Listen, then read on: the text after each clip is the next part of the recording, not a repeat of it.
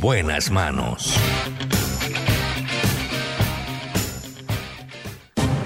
A continuación, un avance informativo de la voz de América desde Washington, en directo para Radio Ya en Barranquilla, 1430 AM.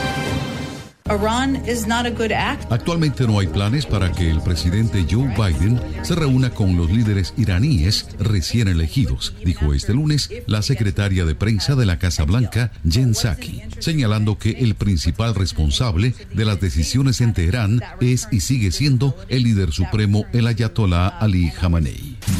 Un tornado arrasó con un suburbio de Chicago, dejando heridos, dañando viviendas, tumbando árboles y provocando un apagón, informaron las autoridades. Por lo menos cuatro personas resultaron heridas en Neppersville, donde una decena de viviendas quedaron dañadas y varios árboles quedaron derribados la tarde del domingo, informó el Servicio Nacional de Meteorología.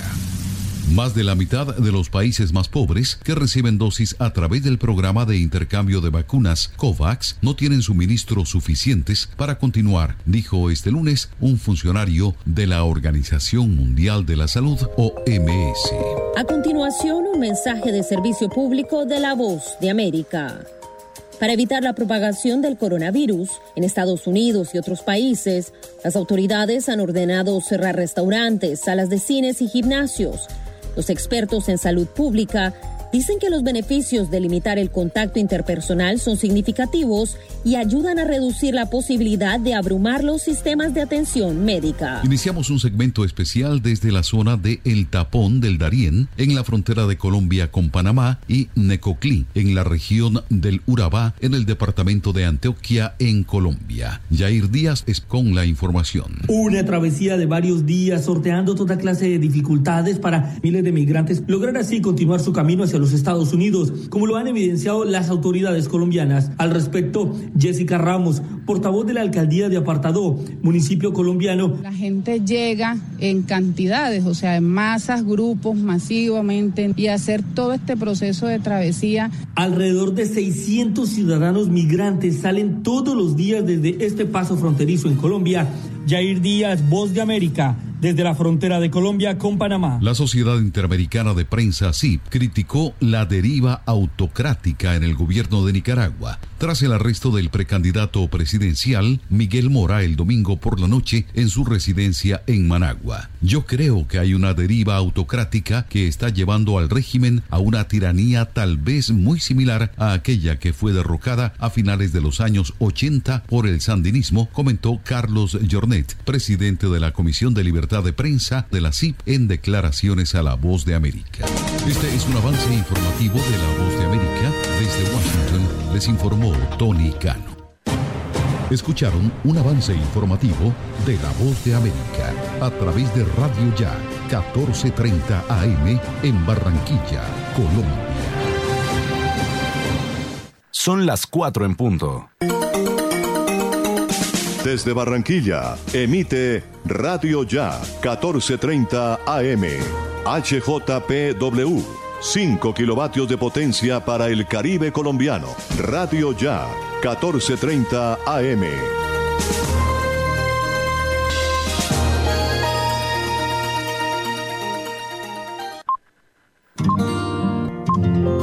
El siguiente programa es responsabilidad de sus realizadores.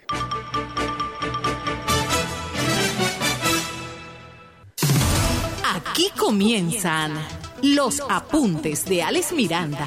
Una manera diferente de interpretar lo que está sucediendo, sus protagonistas y la opinión de la gente. Los apuntes de Alex Miranda, periodismo investigativo y transparente que profundiza más allá de los hechos y sus antecedentes. Los apuntes de Alex Miranda, noticias y comentarios. Bienvenidos.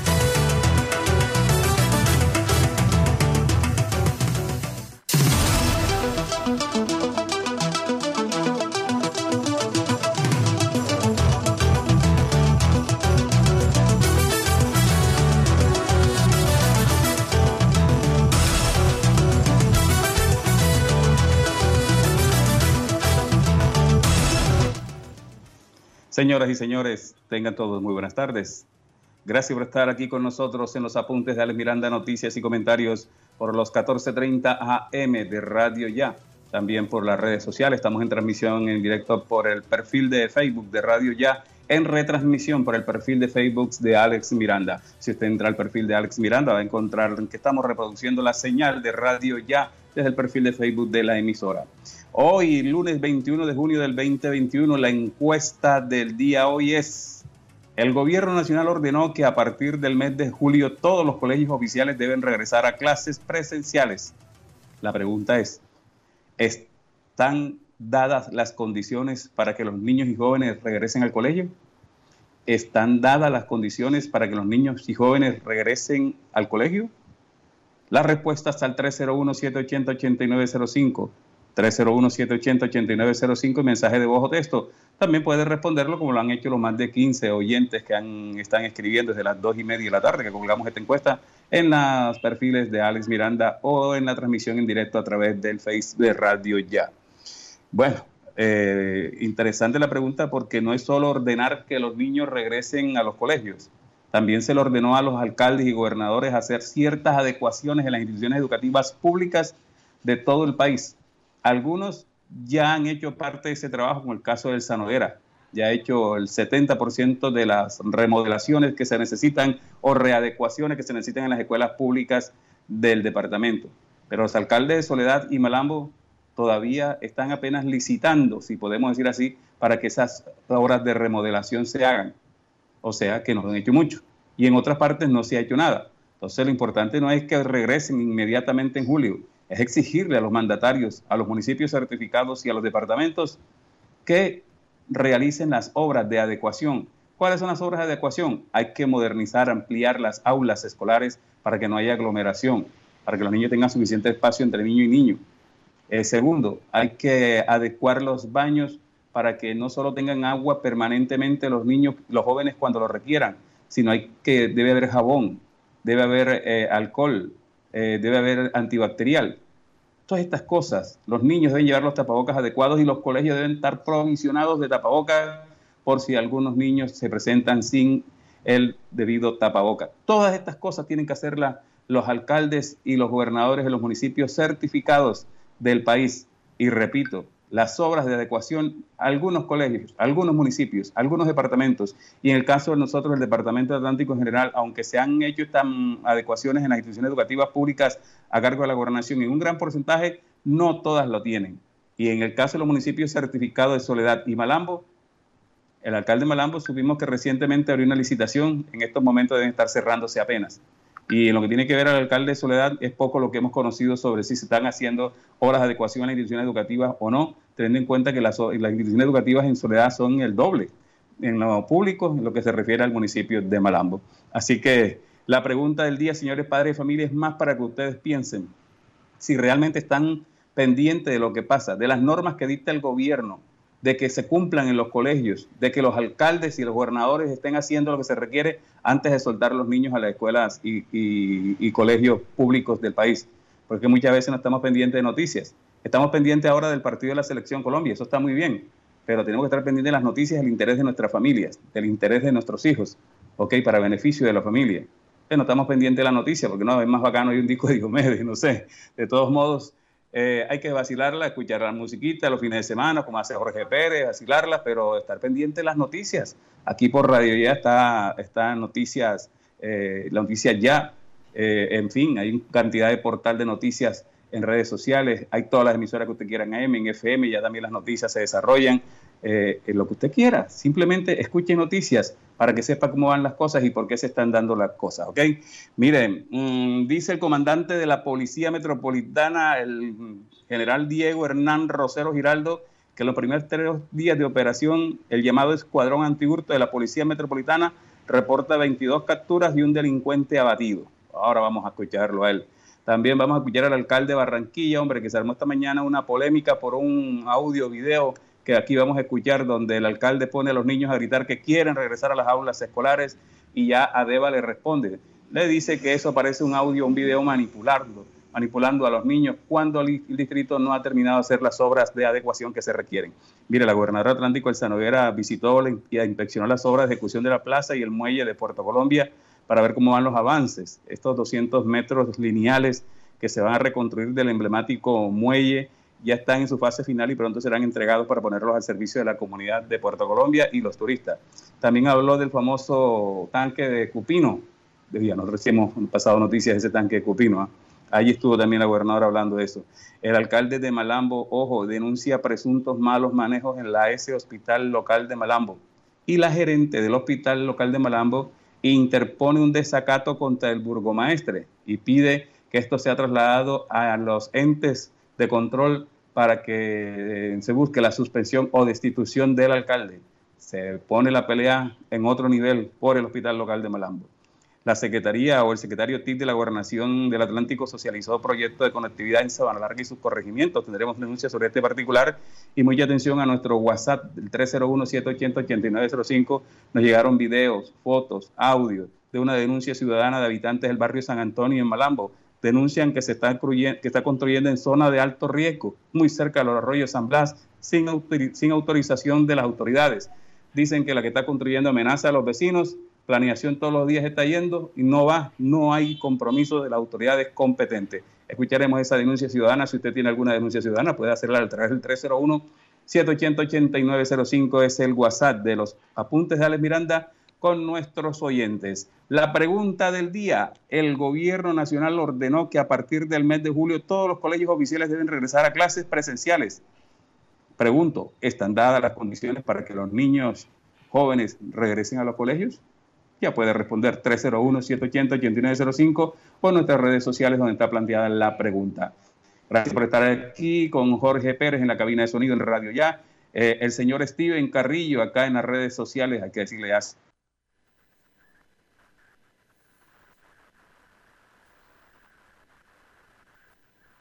gracias por estar aquí.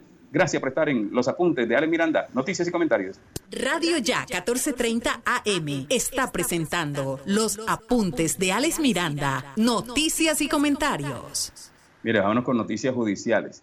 Noticias judiciales que siempre los lunes estamos pendientes de esto.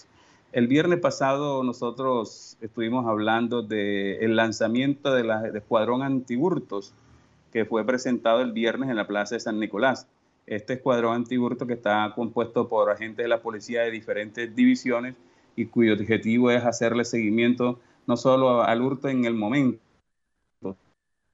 infraganti, sino hacerle seguimiento a los delincuentes, a las bandas delincuenciales que están detrás de este proceso del delito de hurto, especialmente en algunos sectores donde es muy enfática esta situación. Pues bien, en los primeros tres días de operación, el llamado escuadrón antihurto de la Policía Metropolitana Barranquilla reportó 22 capturas y un delincuente abatido. Ya son 22 personas capturadas, no solamente por hurto, también por porte ilegal de armas. Eh, eh, aparte de las capturas, también hubo la necesidad de abrir fuego a un delincuente que estaba realizando un hurto a los pasajeros de un bus que decidió enfrentarse con la policía. Los policías que llegaron al lugar, dijo el general Diego Hernán Rosero Giraldo, comandante de la Policía Metropolitana. Escuchémoslo. Eh, muy importantes que se han dado ya por este escuadrón antihurtos. Ya son 22 personas capturadas precisamente por hurto, también por porte ilegal de armas de fuego. Eh, aparte de las capturas, también eh, hubo la necesidad de abatir un delincuente que estaba realizando un hurto a los pasajeros de un bus.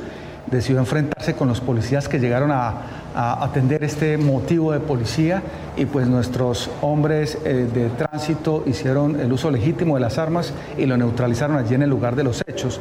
También hay que mencionar que son 369 los comparendos que se han impuesto en aplicación a la ley 1801, eh, ley de convivencia y seguridad ciudadana, y se han incautado cuatro armas de fuego. Esto solo en los primeros tres días de haberse lanzado este escuadrón, por lo tanto, eh, creo que es importante tener esta unidad policial con todas las especialidades, con sus cuatro líneas importantes de trabajo. La primera de ellas de prevención, la otra que es de, control y disuasión, la tercera de investigación y la última que es la de el análisis de la data y de toda la información que se tiene para ser anticipativos ante cualquier expresión de delitos, del delito de hurto.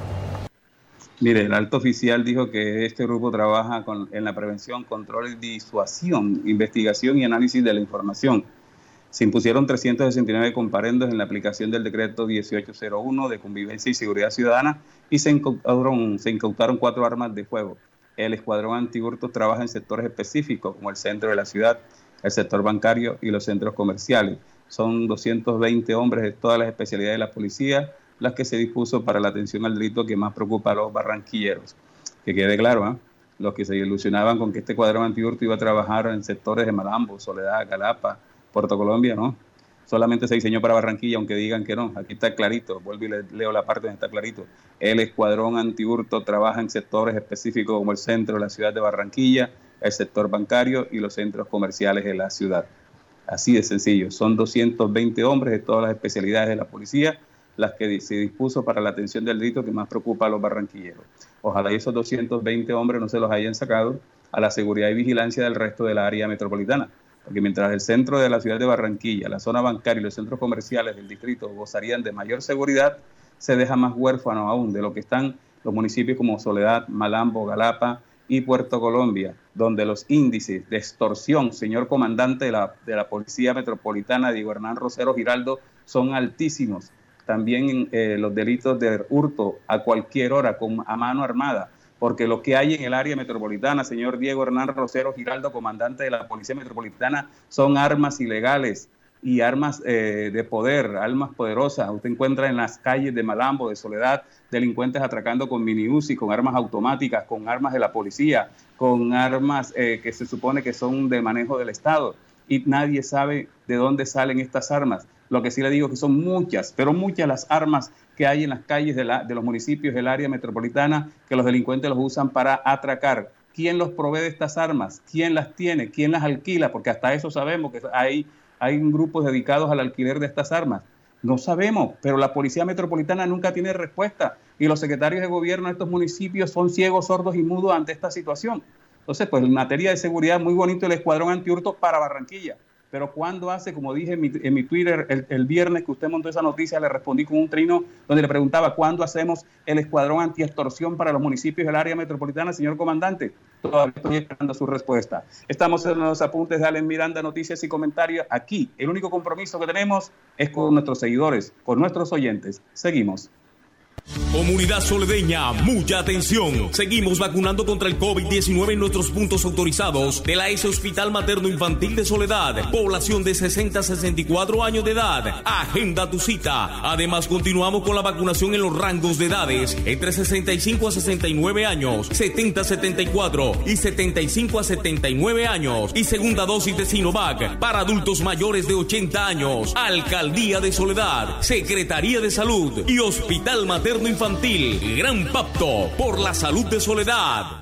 ¿Qué esperas para ponerte al día con tu factura de aguas de Malambo? Acércate a nuestra oficina y accede a los planes de financiación que hemos preparado para ti. Cómodos a tu bolsillo, con trámites fáciles y rápidos de diligenciar. Llámanos al 018 518 196 o escríbenos al correo recaudoempresarial aguasdemalambo.com y encontraremos juntos la forma de normalizar tu deuda. En Aguas de Malambo estamos trabajando por ti.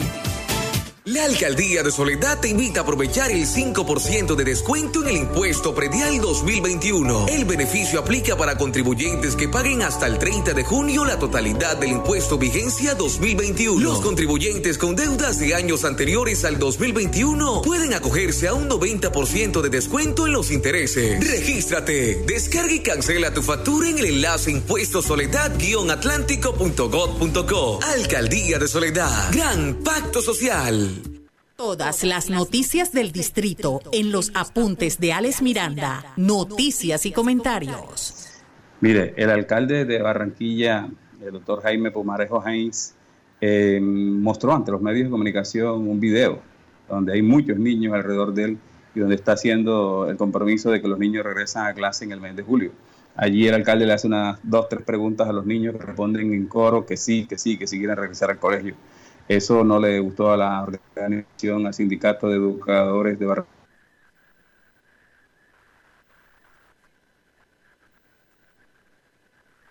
que están faltando al proceso de, la, de la presencialidad en las instituciones educativas. Pues bien, un compromiso con los niños de Barranquilla hizo el alcalde Jaime Parejo Haynes al anunciar que en julio retomarán a los colegios a recibir las clases de manera presencial después de más de un año y medio con educación en casa por la pandemia del COVID-19. Y es el momento de volver a tenerlos en el colegio, de volverlos a ver aprendiendo, de dejar que sus mamás vuelvan a trabajar y que se ganen la vida. Vamos a asegurarnos que así sea. En julio, en menos de un mes, vuelven al colegio. Es un compromiso, aseguró el mandatario. Escuchemos a Jaime Pumarejo anunciando esta situación en medio de un grupo importante de niños. Yo nada más les quiero preguntar una cosa, niños.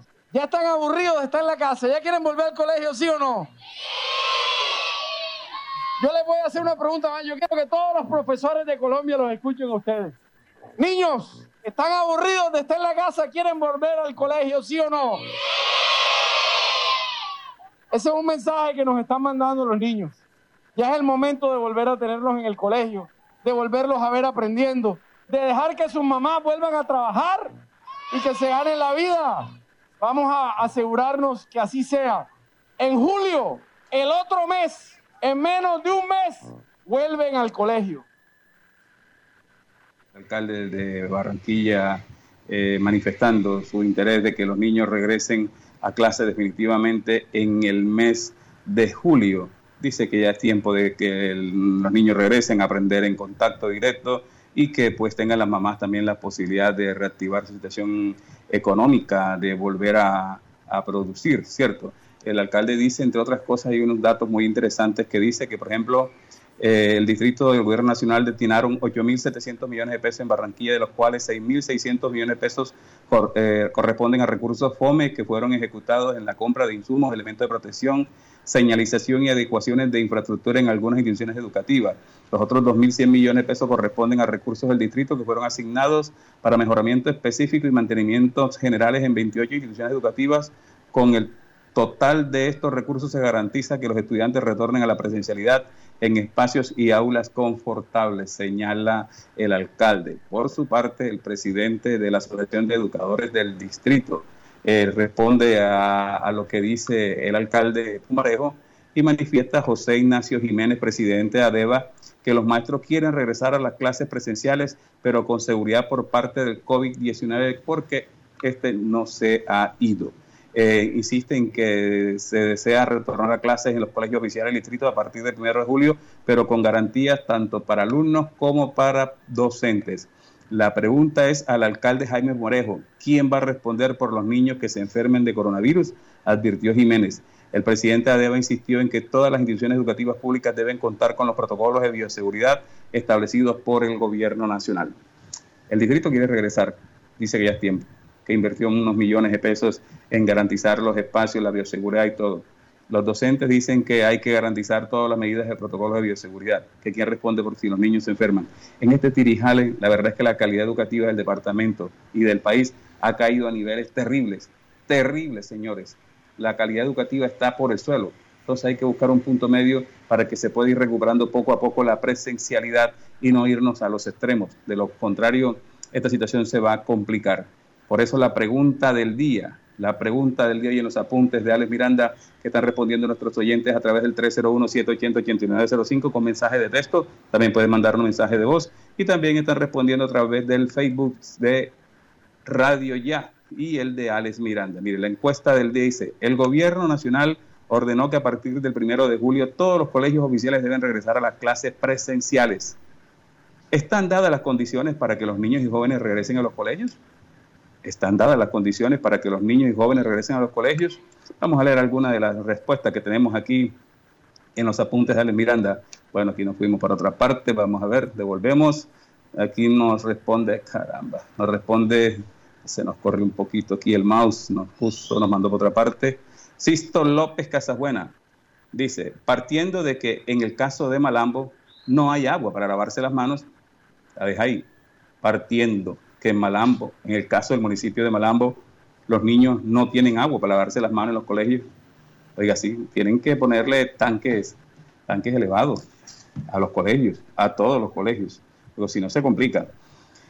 Karen García, el gobierno quiere obligar a los docentes y a los padres de familia a la presencialidad. La pregunta es, ¿están las instituciones oficiales listas para eso? Señor periodista, ¿ha ido usted a visitarlas? Porque lo he escuchado decir muchas veces, decir que, que está de acuerdo. El municipio no ha invertido un solo peso a los colegios. Las aulas están iguales cuando comenzó la pandemia, con el agravante que los contagios y las muertes están cada vez más en aumento. Bueno, yo nunca he dicho que estoy de acuerdo con que regresen he dicho que la presencialidad se debe dar gradualmente de acuerdo a que se hagan las inversiones en las mejoras de las infraestructuras de las instituciones públicas de cada municipio, llámese Malambo, Soledad, llámese Puerto Colombia, Galapa, Baranoa, dependa de quien depende. En este caso de Malambo y Soledad depende de que el municipio haga los ajustes porque son municipios certificados y el distrito también y en el caso de la gobernación el resto de los eh, eh, municipios del Departamento del Atlántico. Lo cierto es que la presencialidad tiene que empezar a, analizarse y buscar la mejor alternativa para que los niños tengan, aunque sea de manera semipresencial, en las instituciones educativas, porque, repito, la calidad educativa está cayendo vertiginosamente en Colombia y los más perjudicados son nuestros hijos. Ahora viene la otra parte de la moneda. Muchas veces no queremos mandar a los niños al colegio, pero lo vemos en los parques sin ninguna medida de protección, lo vemos en la playa sin ninguna medida de protección, lo vemos en las calles sin ninguna medida de protección. Y a veces hay unas parrandas enormes en los barrios gigantes, dos cuadras o una cuadra parrandeando y los niños corriendo aquí para allá, allá para acá. Vamos a las zonas de espacios deportivos y están los niños y los jóvenes sin ninguna clase de protección. Entonces ahí es que hacer un análisis profundo de lo que realmente estamos haciendo, de lo que no deberíamos hacer y de lo que tenemos que tratar de buscar hacer para que los niños regresen a los colegios con seguridad y no irnos a los extremos mientras en, la vida particular, personal, practicamos el otro extremo. Cuando dicen que presencialidad en el colegio, no, que por quién responde por los niños si se infectan y tal. Pero cuando estamos en la casa, cuando estamos en el hogar, cuando estamos en la playa, cuando estamos en el parque, cuando estamos en la rumba, adiós, al carajo, medidas de seguridad, vaya que el niño corra, brinque, salte, se revuelque, se juegue, eh, haga lo que quiera. Entonces es, ahí donde dice uno que hay una doble moral. Si uno se pone a mostrar en redes sociales las locuras que hace la gente y las que muestra en redes sociales, pues uno dice que hay una doble moral. O sea, hay que llegar a un punto fijo. Vamos a buscar la manera de que los niños estén de manera segura en las instituciones educativas, que no toda la semana, que tengan presencialidad dos días a la semana, tres días a la semana, ok, que, los colegios eh, se encarguen de las infraestructuras, que los colegios, porque es que mire, esa es otra cosa. Los profesores, y me disculpan mis amigos los docentes, que varios de ellos me escriben, a veces se molestan conmigo, pero es que los rectores tienen que presionar, tienen que obligar a que los municipios cumplan con la normatividad de hacer las infraestructuras que se requieren para que los niños regresen. Pero parece que los rectores no están como que interesados tampoco en que eso se haga. Nadie dice nada. Y los que tienen que decirlo no lo dicen tampoco.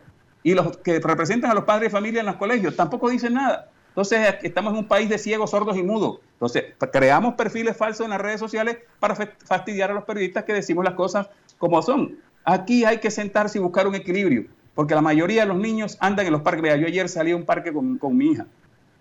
Nos, teníamos las medidas de bioseguridad, pero había niños corriendo por todos lados, en bicicleta, en patines, en patinetas, a pie, con balones, sin balones sin tapabocas. El 99.9 de los niños sin tapabocas y estaban con su padre de familia. Entonces, ¿a qué jugamos? ¿A qué jugamos? Seamos honestos con nosotros mismos y admitamos que la doble moral está jugando un papel atenuante aquí y lo mejor que hay que buscar es un equilibrio. Reunámonos con los docentes, reunámonos con, la Secretaría de Educación, reunámonos con los, con los rectores y busquemos un equilibrio para que los niños puedan regresar, porque la calidad educativa en Colombia del año pasado hacia acá cayó, cayó horriblemente y nuestros hijos van a salir muy mal preparados si esto sigue así. No podemos hacer el juego ni a los profesores que están en una esquina ni al colegio. Son los padres de familia que tienen que meterse en el medio y exigir calidad educativa, porque si no sus hijos no van a poder ingresar a una universidad más adelante por la escasa capacidad educativa que tienen. Ya los docentes están asegurados, están protegiendo su vida, pero nosotros tenemos que proteger la vida de nuestros hijos, pero también garantizar una calidad de educación. Es una obligación del Estado y es una obligación de los profesores como empleados del Estado y nosotros tenemos derecho a que nuestros hijos reciban calidad educativa. Si no, entonces, ¿qué hacemos en la calle? ¿Qué hacen los rectores, eh, los, profesores parando, protestando, si ellos no colaboran para que nuestros hijos tengan una buena educación? Ya no se trata de derecha ni izquierda, no señores, se trata de calidad. Y la mejor manera de protestar es poner el ejemplo. Poner el ejemplo, señores profesores y señores alcaldes. Seguimos en los apuntes de Alex Miranda, noticias y comentarios. Los apuntes de Alex Miranda, una manera diferente de interpretar la noticia. La información de Malambo está en los apuntes de Alex Miranda, noticias y comentarios. no me monte Malambo todavía, señor, que la gente me está esperando ese informe de Malambo, pero vamos a seguir primero con informes de la gobernación del Atlántico, porque la gobernadora tiene unos anuncios importantes. Yo sé que la gente de Malambo está esperando el informe eh, muy importante sobre las denuncias que hizo el alcalde Rumenigue Monsalve hoy. Póngame un aviso de la gobernación ahí mientras tanto, por favor. Noticias de la gobernación del Atlántico en los apuntes de Alex Miranda. Enamorado. Oiga, la gobernadora del Atlántico, oíste lo que dijo Steven, dio clarito. La gobernadora del Atlántico, Elsa Noguera, realizó una visita de inspección de las obras que ejecutan en la plaza y en el muelle de Puerto Colombia con el fin de revisar los avances. De acuerdo con la mandataria, las obras de recuperación de los primeros 200 metros lineales del emblemático muelle ya están en su fase final y pronto serán entregadas para ponerlas al servicio de la comunidad porteña y de turistas. Dice la gobernadora que este fue el primer puerto marítimo internacional que tuvo Colombia y el segundo muelle más largo del mundo. Por aquí ingresó el progreso, la modernidad del país, pero también por aquí llegaron miles de migrantes que se quedaron en el Atlántico para, porque consideraban un lugar lleno de oportunidades. Fue fascinante esa influencia de tantas culturas diferentes, lo que nos hizo un departamento abierto al mundo y altamente innovador. Así lo dice Elsa Noguera, gobernadora del Atlántico. Como podemos observar, las obras de recuperación de estos primeros 200 metros lineales de este emblemático muelle de Puerto Colombia están en su fase final. Este fue el primer puerto marítimo internacional que tuvo Colombia y el segundo muelle más largo del mundo. Fue precisamente por aquí que ingresó el progreso y la modernidad al país, pero también por aquí llegaron miles de migrantes que se quedaron en el Atlántico por considerarnos un lugar lleno de oportunidades. Y fue esa influencia de tantas culturas diferentes lo que nos hizo un departamento abierto al mundo y altamente innovador. En estos meses de ejecución de la obra de este muelle se han generado 80 empleos directos y con seguridad se convertirá en un punto obligado a visitar por parte de los miles de visitantes que quieren experimentar aquí en Puerto la experiencia de 1920. Pero la obra del muelle se integra con un segundo proyecto, que es la construcción de esta plaza principal y el inicio de lo que será el malecón del mar. Obra que estará lista a finales de año y que impulsará el turismo y el disfrute del espacio público en este bello municipio de la zona costera del Atlántico y nos tiene a todos soñando. Desde Puerto Colombia, turismo a toda marcha. Gobernadora, la gobernadora del Atlántico también manifestó que el servicio de agua 24 horas para toda la gente de Puerto Colombia ya está cerca de ser una realidad. Eh, las obras contemplan la construcción de un tanque de 3.000 metros cúbicos de capacidad con una estación de bombeo de 2.134 metros de tubería de impulsión para su llenado y conducción hacia la red de distribución en la etapa 1. Esta iniciativa contó con una inversión de 12.673 millones de pesos por parte del Ministerio de Vivienda, Ciudad y Territorio el municipio de Puerto Colombia y la gobernación del Atlántico. Con el nuevo sistema de acueductos se beneficia a 26.509 atlanticenses. Con la construcción de la red de distribución, el servicio llegará a más de 2.300 personas de la zona alta del municipio de Puerto Colombia que hoy, cuentan, hoy no cuentan con el agua. El famoso tanque de Cupino, que se ha anunciado mucho, parece que ya está, ya está cerca. Vamos a comerciales, ya regresamos. ¿Qué esperas para ponerte al día con tu factura de aguas de Malambo? Acércate a nuestra oficina y accede a los planes de financiación que hemos preparado para ti. Cómodos a tu bolsillo, con trámites fáciles y rápidos de diligenciar. Llámanos al 018 518 196 o escríbenos al correo recaudoempresarial arroba aguasdemalambo.com y encontraremos juntos la forma de normalizar tu deuda. En Aguas de Malambo estamos trabajando por ti. Comunidad soledeña, mucha atención. Seguimos vacunando contra el COVID-19 en nuestros puntos autorizados de la S Hospital Materno Infantil de Soledad. Población de 60 a 64 años de edad. Agenda tu cita. Además, continuamos con la vacunación en los rangos de edades entre 65 a 69 años, 70 a 74 y 75 a 79 años. Y segunda dosis de Sinovac para adultos mayores de 80 años. Alcaldía de Soledad, Secretaría de Salud y Hospital Materno Infantil. Gran Pacto por la Salud de Soledad.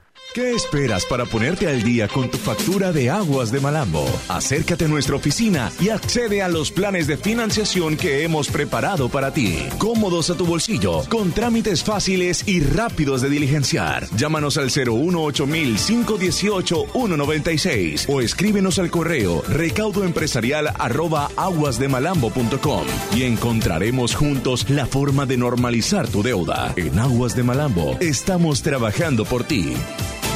La Alcaldía de Soledad te invita a aprovechar el 5% de descuento en el impuesto predial 2021. El beneficio aplica para contribuyentes que paguen hasta el 30 de junio la totalidad del impuesto vigencia 2021. Los contribuyentes con deudas de años anteriores al 2021 pueden acogerse a un 90% de descuento en los intereses. Regístrate, descarga y cancela tu factura en el enlace impuestosoledad-atlántico.gov.co. Alcaldía de Soledad. Gran Pacto Social. La información de Malambo está en los apuntes de Alex Miranda, noticias y comentarios. Estamos en los apuntes de Alex Miranda, noticias y comentarios por los 14.30 AM de Radio Ya. También estamos a través del Facebook de Radio Ya en retransmisión por el perfil de Alex Miranda. Mire, con respecto a la pregunta del día sobre el regreso a clases de nuestros niños y jóvenes a partir del mes de julio, la pregunta es si se están dadas las condiciones para este regreso a clases Mónica Miranda le responde a Karen García y dice, así como los niños paran en la calle, están sin tapaboca, muy campantes, entonces, ¿por qué no pueden ir al colegio? Lina María Díaz Meléndez dice, Mónica, el punto es que si están en el colegio y a la vez en la calle y hágase y llegasen a contagiarse, entonces le echan la culpa al colegio. Los rectores se quieren curar en salud. Y ahí vamos. Nadie quiere asumir responsabilidad y los pelados con mala calidad educativa. Anita Anillo dice, si los estudiantes se la pasan en la calle y los docentes asisten a protestas, ¿cuál es el motivo de que sigan en clases virtuales? Postada, ¿cuántas, ¿cuántos docentes se contagiaron en casa? Es mejor que asistan a clases. Contundente Anillo, ¿eh? Los pelados en la calle y los docentes en las protestas. ¿Cuál es el problema de que sigan en cuenta de las clases virtuales? ¿Mm? ¿Cuál? Bueno, los, eh, alcaldes y gobernadores deben hacer las adecuaciones en las instituciones educativas de acuerdo a lo que estableció el Ministerio de Educación y el Ministerio de Salud para garantizar la seguridad y el distanciamiento social entre los niños. Wendy Meli Maldonado dice, así es, Ana Anillo, así es.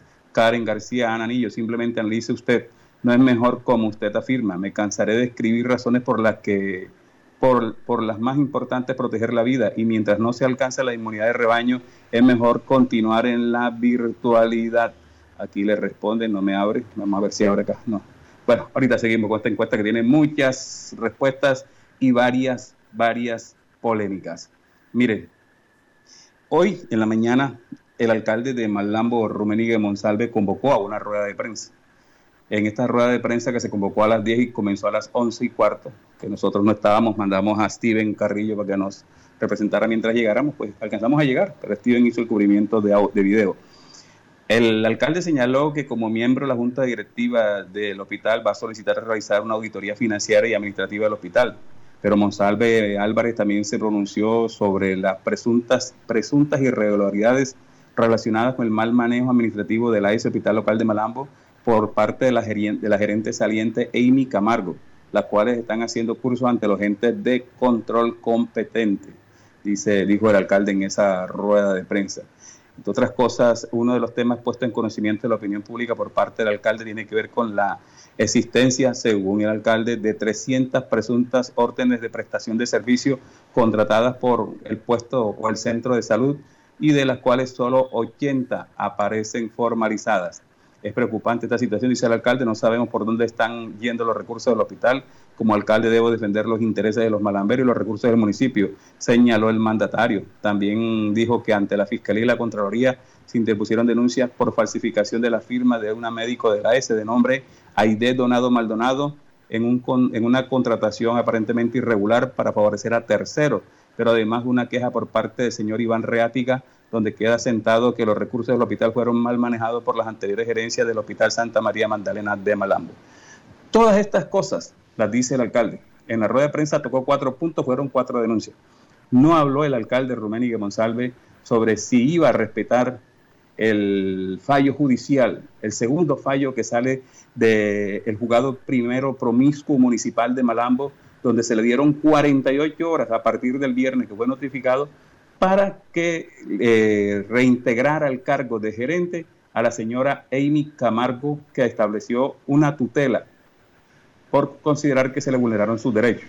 Allí el juez primero promiscuo municipal le ordena al alcalde por segunda vez eh, que reintegre a la señora Amy Camargo mientras se avanza en el proceso de 10 días, creo que dura el proceso para definir la tutela.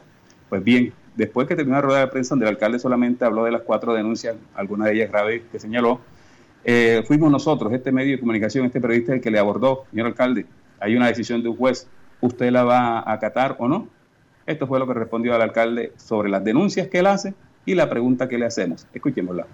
Está la denuncia del doctor Iván Riatiga por los malos manejos de los recursos. Está la denuncia de la doctora Aide Donado que le falsificaron su firma.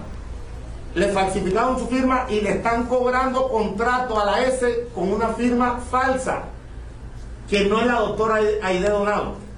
Y cuarto punto, y preocupante, el gerente encargado, doctor Eger, manifiesta preocupado que ha hecho un llamado a las presuntas 300 OPS que se venían contratando en la S. Hizo un llamado a que vinieran las OPS a hacer el debido trámite para el, para el pago de esas OPS y lo preocupante es que solamente aparecen 80 OPS. Aquí hay una preocupación, sí, esas 300 OPS fueran real su contratación y que hoy no aparezca ningún soporte y que hoy no aparezca nada, nos preocupa. Porque sería un detrimento grandísimo dentro de la S del, del hospital del municipio de Malambo, la S Santa María Magdalena. Mi pregunta hoy es si el doctor hizo un llamado a las 300 presuntas OPS que se venían contratando, porque aparecen 80 solamente formalizadas, legalmente. ¿Dónde están las demás? Se va a solicitar hacer una auditoría financiera y administrativa en el hospital, porque necesitamos saber exactamente cómo encontramos el hospital en estos momentos financieramente y administrativamente. Tenemos que hacerlo, hacerlo para mirar cuál es la situación financiera del hospital. ¿Qué está sucediendo con estas presuntas anomalías que se están presentando? Con estos estas presuntas irregularidades que están denunciadas por malos manejos, presuntos malos manejos, por presunta falsificación de documentos que están siendo cobrados, falsificación de firmas en documentos públicos que hoy están siendo cobradas por algún tercero. Alcalde, eh, fue primero por mi municipal de Malambo el pasado viernes de 48 horas para integrar al cargo a la gerente hospital Amy Camargo. ¿Va cumplir esa orden judicial? Bueno, eso se está revisando administrativamente con todo el equipo jurídico. Eso está en revisión y ya nosotros vamos a hacer un pronunciamiento.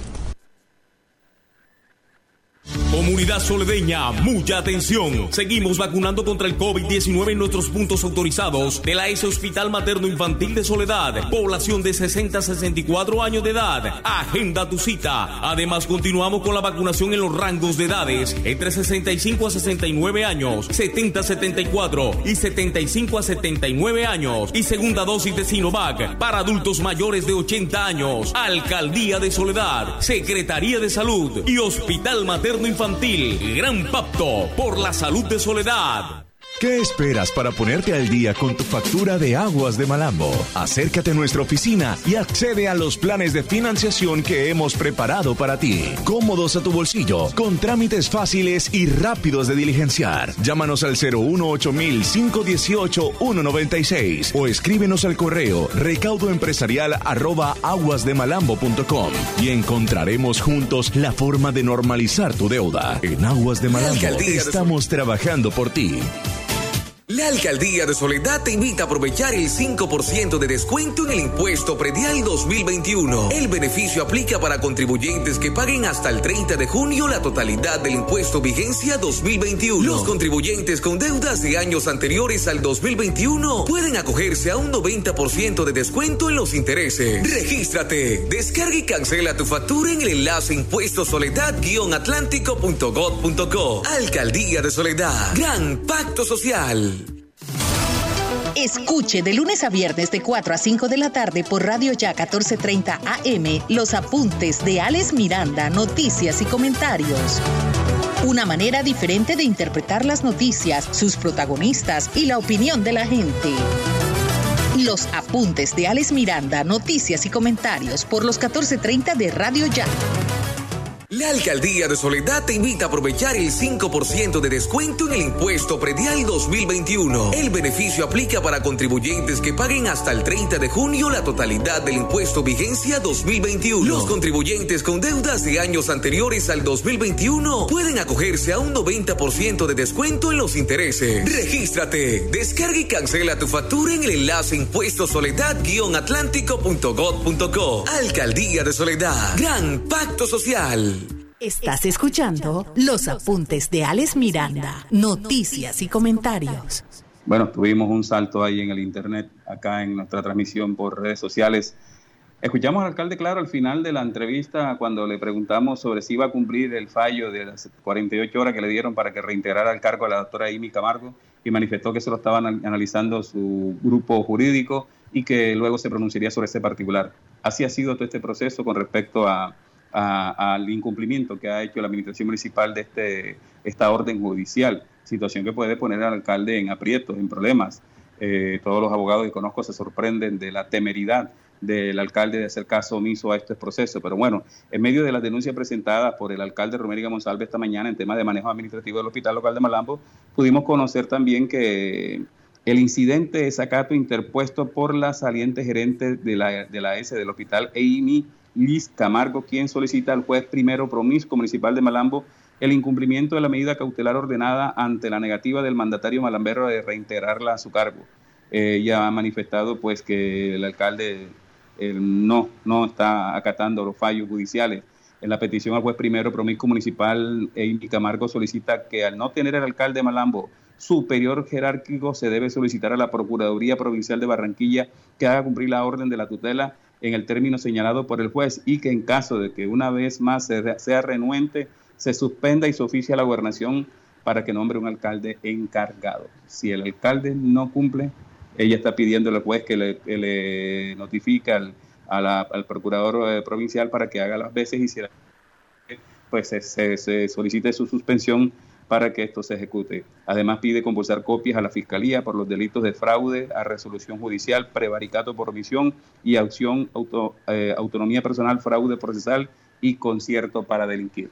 Está de, de, palco la pelea entre el alcalde y la doctora Amy Camargo por el hospital. Pero ¿saben lo que pasa? Lo que vengo diciendo todos estos días, que sufre la comunidad, porque el servicio no es bueno, porque se truncó la posibilidad de que la comunidad pueda obtener las citas previas para seguir su tratamiento, para sus procesos médicos.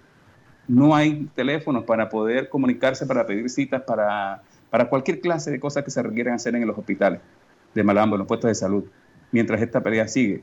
Me dice un allegado de la doctora Amy Camargo que lo, lo de Rafa Pérez, que denuncia al alcalde, fue aclarado con la Secretaría de Salud Departamental Alma Solano y la Procuraduría. Lo del señor, la denuncia del señor Iván Reátiga también se presume una persecución y hostigamiento por ser competencia directa de la institución cerca de la S. Eh, sobre la denuncia de la, de la, de la médico, dicen tener soportes para demostrar la, la, la, inconsistencia de esta demanda. Y sobre las 300 OPS me dicen que eh, hay que sumar, hay que sacar cálculos para ver cuando el alcalde dice 300 OPS son 300 trabajadores o menos y me mandan una ecuación que no voy a leer en estos momentos. En fin, eh, hay una pelea, parece que hubiera un forcejeo. En el medio está la comunidad de Malambo, que usa los servicios del hospital local de Malambo, y en el medio, y disculpen, no es un, no es un sarcasmo, en el medio está la dignidad de los malamberos, hombre. No hablan en ninguna parte del departamento del Atlántico y en gran parte del país de Malambo por una obra, por su progreso, por su desarrollo, por su estrategia económica, por su generación de empleo, por su impulso a las cosas positivas, por su desarrollo hacia los jóvenes. No, están hablando por la pugna del hospital, porque es una pelea por unos intereses políticos, económicos hay alrededor de esa situación, mientras la comunidad de Malambo está sorprendida viendo la situación que está pasando, que creímos que esto no podía pasar o que una cosa como, como esta no nos podía pasar y nos está pasando. Y lo peor, lo que más molesta es la paquidernia de los entes de control para entrar en actuación. Este juez ha dado dos órdenes y dos órdenes han sido, han sido desatendidas por el alcalde. El procurador vino aquí e hizo unas actas y no pasó a mayores, no se ha, no se ha emitido ningún concepto alrededor. La Secretaría de Salud Departamental tampoco dice mucho. Entonces uno siente que, que están los malamberos solos y que en esta, en esta pugna parece que quienes deben vigilar por el buen uso de, de, de, los recursos para la comunidad están mirando por otra parte. El personero ni se diga, el personero municipal de Malambo está sesgado totalmente en este proceso y no es autoridad para poder definir nada sobre esta situación porque su sesgo es evidente. Un señor que nunca viene a trabajar presencialmente y el día que fueron a tomársela en el hospital para posesionar al, señor eh, gerente encargado cuando esto apenas comenzaba, ahí estuvo dos días de seguido presencialmente el señor, el señor personero que por su edad nunca viene a trabajar presencialmente a su oficina, pero ese día fue dos días y después se fue él y dejó delegado. Entonces, ese sesgo abierto de la personería municipal de Malambo en esta situación. Lo cierto, señoras y señores, es que esto va para largo. Seguiremos en el medio del bochinche, del rumor de la burla a nivel departamental, porque no tenemos dirigentes capaces de ser al menos lo suficientemente leal con la comunidad para luchar por el beneficio de la comunidad de Malambo. Es evidente que aquí está en lucha cualquier cosa menos el beneficio de los habitantes de Malambo. Y yo espero que ustedes tengan en cuenta en estos procesos electorales que se acercan, porque ahorita vienen los mochileros, las camionetas bonitas, los mercaditos a sus casas, los, los 50 mil pesos, ven yo te voy a ayudar, te voy a dar 50, préstame la cédula, sácale una fotocopia, fírmame aquí, él va a venir la próxima vez, te va a dar 20 más. Se les olvida. Por eso es que el pueblo es miserable y sigue en la miseria, porque se nos olvida que estos personajillos nos utilizan a nosotros en época electoral y después los procesos administrativos los consideran como una propiedad de ellos, como el pastel que nos compraron a nosotros por míseros 50 o 80 mil pesos.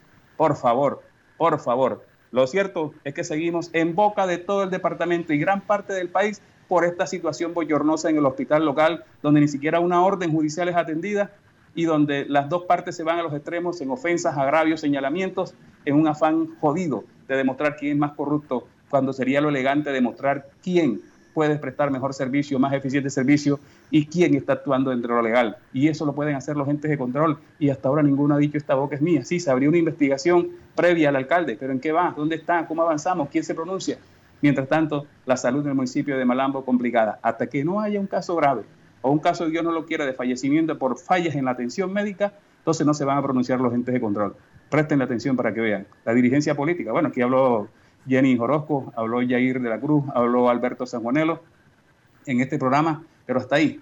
Nosotros esperamos de verdad que los que hablen ahora sean los entes de control y le pongan un tate quieto a esta situación en el municipio de Malambo, que es verdaderamente vergonzoso. Le tira la dignidad a la gente de Malambo por el suelo el actuar tan vergonzoso que han tenido sus autoridades. Con todo el respeto se lo digo, señor alcalde, con todo el respeto se lo digo a Amy Camargo y con todo el respeto le exigimos a los entes de control que por favor, por favor, salgan a investigar profundamente esta situación y a definir, porque aquí más allá de la puja política y económica que tienen, hay un trasfondo peligroso, oscuro, peligroso y oscuro en esta situación. Seguimos en los apuntes de Alex Miranda, noticias y comentarios. Radio Ya 1430 AM está presentando los apuntes de Alex Miranda, noticias y comentarios. Juan David Garizábalo me dice saludos en sintonía desde la urbanización El Concord. Gracias Juan David Garizábalo por la sintonía. Vamos a la encuesta del día, que está bastante interesante. Son muchos los comentarios que tenemos aquí antes de pasar al siguiente informe. Mire, eh, íbamos por, eh, pasamos por Karen, por Mónica, me dice Lina María Meléndez, bueno, esto también lo leímos. Eh, luego Wendy, bueno, regresamos aquí. Karen García dice, no es lo mismo meter a 40 pelados en un salón de clases, es incontrolable que acaten las medidas de bioseguridad. Lo que pasa es que hay padres que están aburridos de atender a sus hijos y quieran deshacerse de ellos mandándolos al colegio sin importarles que se enfermen o enfermen a los demás. Eh, me dice Kelly Pinto, ¿Por qué si ya llevamos un año y medio con la pandemia, por qué la administración de Malambo no ha intervenido en los arreglos de los baños y parte estructura de los colegios públicos que no están adecuados? Ahora, ven, ahora ventanas en los salones cerrados y, y que tengan el aire acondicionado para poder tener los elementos de bioseguridad deben haber también deben haber también esos buenos baños, buena ventilación del aire natural en cada salón, agua a las 24 horas, implementación en todas las medidas de bioseguridad y con estas condiciones nosotros los padres de familia tomaríamos la mejor decisión, porque nuestros hijos los mandamos nosotros, sus padres, no el presidente, ni el alcalde, ni la gobernadora, ni los directores, ni los docentes. Pero hay que exigirle a los alcaldes que hagan esas obras, porque es obligación hacerlas, es obligación mandarlos desde, desde julio pero hace rato le dijeron a los alcaldes y a los gobernadores que tenían que adecuar los colegios, los baños, las medidas de bioseguridad, y son pocos los que han hecho, y son pocos los padres de familias que se han preguntado o se han pronunciado sobre ese particular. Mileidis Carmona Yepe dice, está bien que ellos aprendan más, que aprenden más en el colegio presencialmente, pero en el caso de Malambo falta mucho desarrollo con esta pandemia, principalmente en los servicios públicos, totalmente de acuerdo. Estefanía Pacheco Castro, sobre todo empezando por el agua 24 horas en los colegios. Sí, pero se pueden hacer cosas como, por ejemplo, los colegios tienen albercas, hay que poner tanques elevados con motobombas para que los niños tengan agua 24 horas en los baños, en los baños. Eso sí se puede hacer. Bueno, son las respuestas de nuestros oyentes a la pregunta del día, divididos, como siempre, los colombianos en esto de la presencialidad de los niños. Yo repito, tenemos que ponernos de acuerdo, porque para andar con los pelados en la calle sin tapaboca, en los parques tirando bola, jugando basquetbol, en la playa, en todas partes, en las reuniones familiares, un relajo inmenso con aglomeraciones y todo, y en reuniones de barrio, de barriada que son más bravas. Eh, ahí sí nadie le para bolas media bioseguridad, pero apenas decimos colegio, ahí sí se va a enfermar el pelado. Entonces equilibremos las cargas, equilibremos las cargas y pongámonos juiciosos con el cuidado de los niños en la casa, en los barrios y exijamos también a las instituciones educativas, especialmente a los alcaldes y gobernadores, que cumplan con las medidas de bioseguridad establecidas por el Ministerio para que ellos puedan regresar a las clases presenciales. De lo contrario, seguirán perdiendo nuestros hijos, ¿ah? seguirán perdiendo nuestros hijos porque la calidad educativa en Colombia está bajando vertiginosamente y a los únicos que perjudica es a nuestros hijos, porque los docentes se ganan la platica de ellos, que se la merecen, ya sea virtual o presencialmente. ¿Ok? Eso sí está bien. Y los hijos de los políticos que mandan este país ya tienen su futuro asegurado. Es el futuro de nuestros hijos. Es por eso que yo les digo que hay que ponernos de acuerdo. Bueno, seguimos en los apuntes Alex Miranda, noticias y comentarios. Tenemos una denuncia ciudadana. Estás escuchando los apuntes de Alex Miranda, noticias y comentarios por los 14:30 AM de Radio Ya.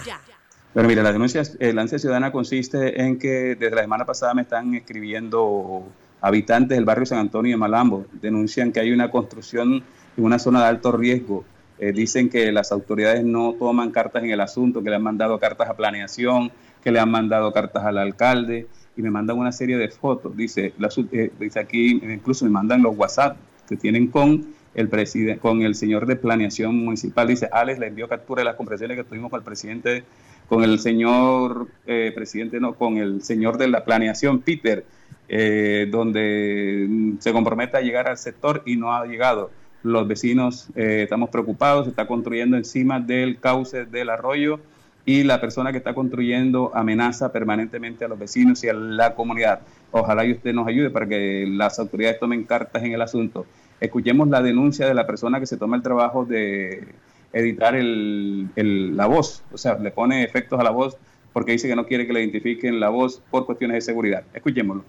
En San Antonio siguen las construcciones al lado y a las orillas del arroyo.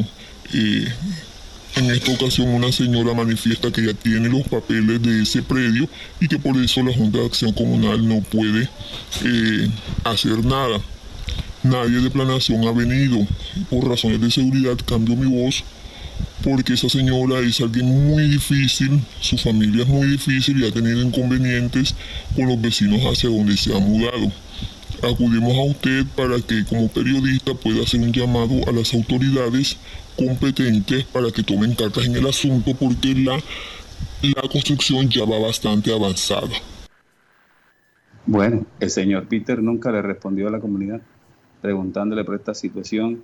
Llame a este funcionario para que indique qué es lo que es. O sea, le manda el teléfono de un funcionario, el secretario de Planeación no responde. La verdad es que las obras de la construcción están bastante avanzadas y no es una obra pequeña, es una casa completa la que quieren hacer ahí encima del, arroyo San Blas en el barrio San Antonio, en el municipio de Malambo.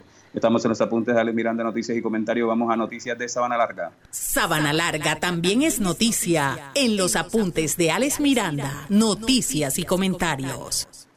Mire, el secretario TIC de la Gobernación visitó Sabana Larga para socializar los, proyectos de la Secretaría TIC del departamento en Sabana Larga y algunos de sus corregimientos. Esto dijo el secretario de la TIC de la Gobernación en esta visita.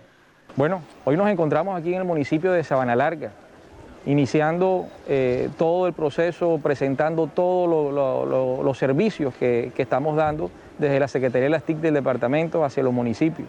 Nos reunimos con el alcalde con el fin de ir organizando todo lo que tiene que ver con el tema de la conectividad, todo lo que tiene que ver con el tema de gobierno digital, con el tema de emisoras comunitarias, con el tema de formaciones, con el tema de capacitaciones hacia el tema de videojuegos, de crear esa industria de videojuegos y traerla hacia el departamento. Eh, la verdad es que vimos un municipio, vimos un alcalde muy interesado, muy eh, dado hacia el tema de la parte de gobierno digital y eso nos ha llevado, nos, nos llena de mucho entusiasmo dado de que vemos que vamos a tener esa estructura de temas de, un PETI, de un plan estratégico de tecnología dentro de la institución que va a generar y va a formar la ruta a seguir dentro de Sabana Larga, este municipio tan grande y tan bonito que tenemos en el departamento. Eh, también hacemos presencia en estos momentos en el, en el, corregimiento Colombia, con el fin de mirar la zona Wi-Fi que el ministerio va a colocar, que de hecho, bueno, ya la tiene el secretario TIC del Departamento del Atlántico haciendo un recorrido por Sabana Larga y sus corregimientos para impulsar los proyectos de la misma. Jorge, ¿cómo va la Copa América? Rápidamente, dígame los resultados. Buenas tardes, buenas tardes Alex. Cordial saludo. Eh, a esta hora finalizó el primer tiempo entre Uruguay y Chile. Derrota Chile 1 por 0 a Uruguay. Bueno, mi, eh, Livia Isabel Hernández Araba en sintonía, Alessandra Iglesias Acevedo, Nubia Pinilla, Livia Isabel Hernández Araba. dígame, Jorge. Bueno, mire, tenemos acá, dice, buenas tardes, Alex, tal vez aquí en Malambo no están preparados para que, porque el agua no es permanente, pero ¿para qué se quejan por mandar a los niños al colegio si no hay una fiesta, no hay un fin de semana que los niños no no estén en los parques, no se atienden las cantidades, no se entiende la cantidad de niños que hay en los parques sin ningún protocolo de bioseguridad. ¿De qué se quejan? Sí, los fines de semana los parques están llenos de niños sin protocolos de bioseguridad y no hay fiesta ni rumba donde la gente no esté sin protocolos de bioseguridad. Sí, señor, esa es la verdad verdadera, como decía el otro. Bueno, Jorge, ¿tiene algún otro dato de la Copa América para despedirnos? Por ahora, esperar a ver lo que, lo que se le viene a Colombia con Brasil. A ver si hay cambio, recambio en esa nómina, porque ayer no hubo nada. Sí, señor, efectivamente. Bueno, señoras y señores, Steven Carrillo en la cabina de sonidos. Jorge Pérez en la cabina de sonido en radio ya, Steven Carrillo, el señor acá en redes sociales y en digitalización.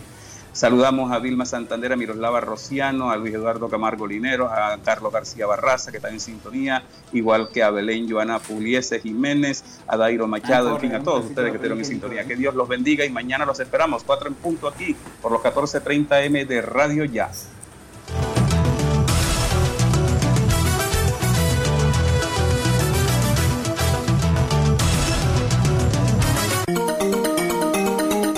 Desde Barranquilla, emite Radio Ya, 1430 AM.